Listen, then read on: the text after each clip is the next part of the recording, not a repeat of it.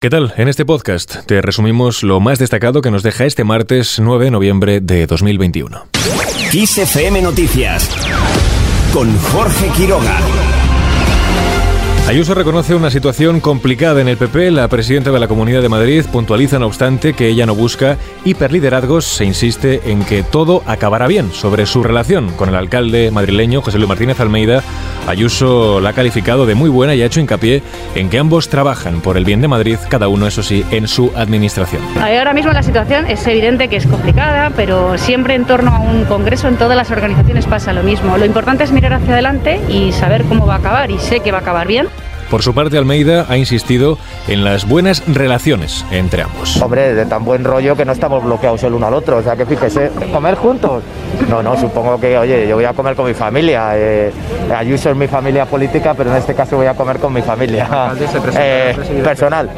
Se trata del primer reencuentro público de ambos dirigentes madrileños al hacer patente que mantienen posturas diferentes para la presidencia del PP de Madrid. Por una parte, Almeida es partidario de la tercera vía, manteniendo separado el poder institucional del poder orgánico del partido como solución para poner fin a la crisis, mientras que Díaz Ayuso ya ha manifestado su voluntad de presidir la formación en Madrid. Seguimos ahora en La Palma, allí ya son 988,27 las hectáreas afectadas por la lava, según se estima por los últimos datos disponibles. Son 3,42 más que en la última actualización.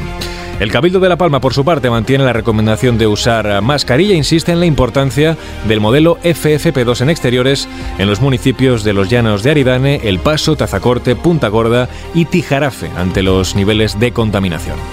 La Corporación Insular también informa que se ha producido un pequeño desborde entre los dos ríos de lava que bajaron a la costa al sur de la montaña de La Laguna.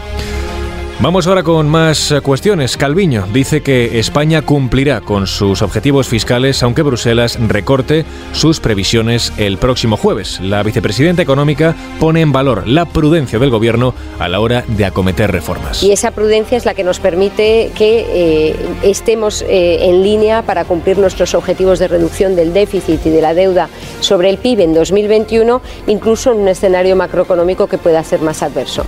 Por otro lado, Calviño ha preferido no entrar a valorar la nueva propuesta para subir las cotizaciones sociales al 0,6% durante 10 años, incluida en el nuevo texto que este lunes ha llevado el Gobierno a la mesa de diálogo social sobre la reforma de las pensiones.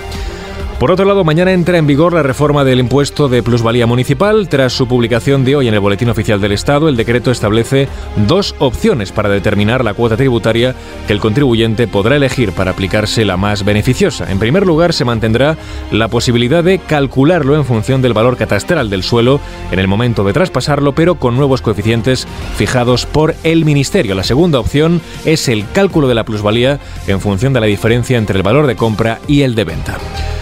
Seguimos con otros temas. La OMS avisa que Europa afronta un invierno duro por el repunte del coronavirus. Su director regional para este continente, Hans Klutsch, reitera que Europa está en el epicentro de la pandemia y al respecto ha hecho un llamamiento a intensificar la vacunación, especialmente entre el personal sanitario, para mantener, ha dicho, el virus a raya. Ha apuntado que en hasta siete países europeos hay menos del 20% de sanitarios con pauta completa.